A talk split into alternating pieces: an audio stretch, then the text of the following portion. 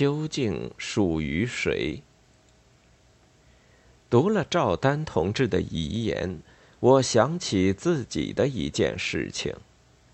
大概是在一九五七年的春季，在一次座谈会上，我发言不赞成领导同志随意批评一部作品，主张听取多数读者的意见。我最后说，应当把文艺交给人民。讲完坐下了，不放心。我又站起来说：“我的原意是，应当把文艺交还给人民。”即使这样，我仍然感到紧张。报纸发表了我的讲话摘要，我从此背上一个包袱。运动一来，我就要自我检讨这个反党言论。可以看出，我的精神状态很不正常。当时有人问我错误在哪里，我也讲不清楚。但是没有人以为我不错，我的错误多着呢。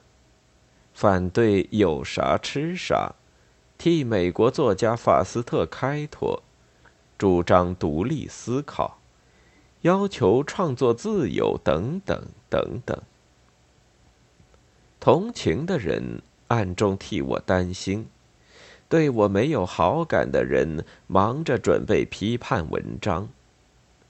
第二年下半年就开始了以姚文元为主力的八白旗的八经作品讨论。讨论在三四种期刊上进行了半年。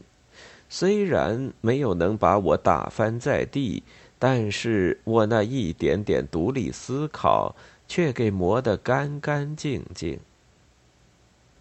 你说写十三年也好，他说写技术革新也好，你说文艺必须为当前政治服务也好，他说英雄人物不能有缺点也好。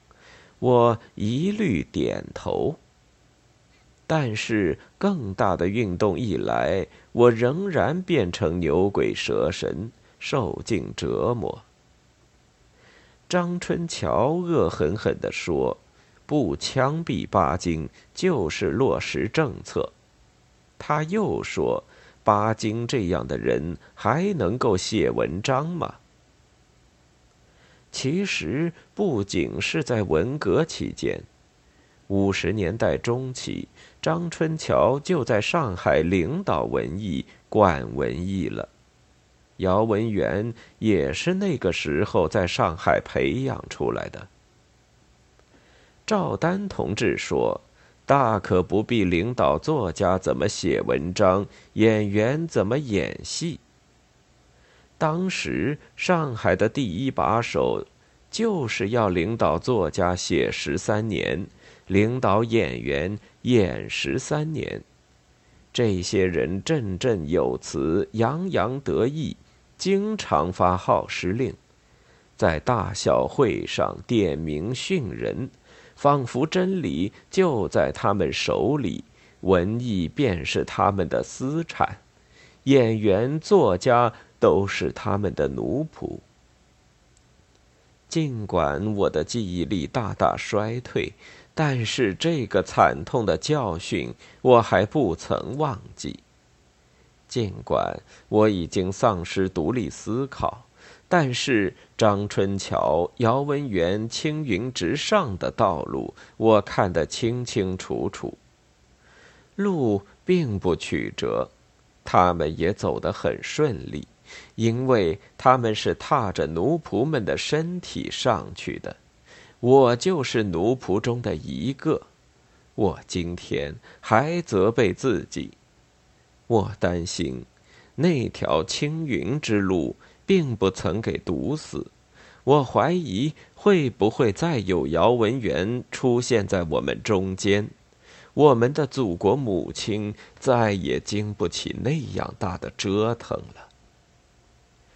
张春桥、姚文元就要给押上法庭受审判了，他们会得到应有的惩罚。但是他们散布的极左思潮和奇谈怪论是不会在特别法庭受到批判的。要澄清混乱的思想，首先就要肃清我们自己身上的奴性。大家都肯独立思考，就不会让人踏在自己身上走过去。大家都能明辨是非，就不会让长官随意点名训斥。文艺究竟属于谁？当然属于人民。李白、杜甫、白居易、苏东坡的诗归谁所有？当然归人民。但丁、莎士比亚、托尔斯泰。巴尔扎克、雨果、左拉的作品究竟是谁的财产？当然是人民的。过去是这样，现在是这样，将来也是这样。只有那些用谎言编造的作品，才不属于人民，人民不要他们。这是最浅显的常识。最普通的道理，我竟然为他背了二十年的包袱，受了十年的批判。回顾过去，我不但怜悯自己，还轻视自己。我奇怪，我怎么变成了这样的一个人？过去的事，就让它过去吧。十月。十五日。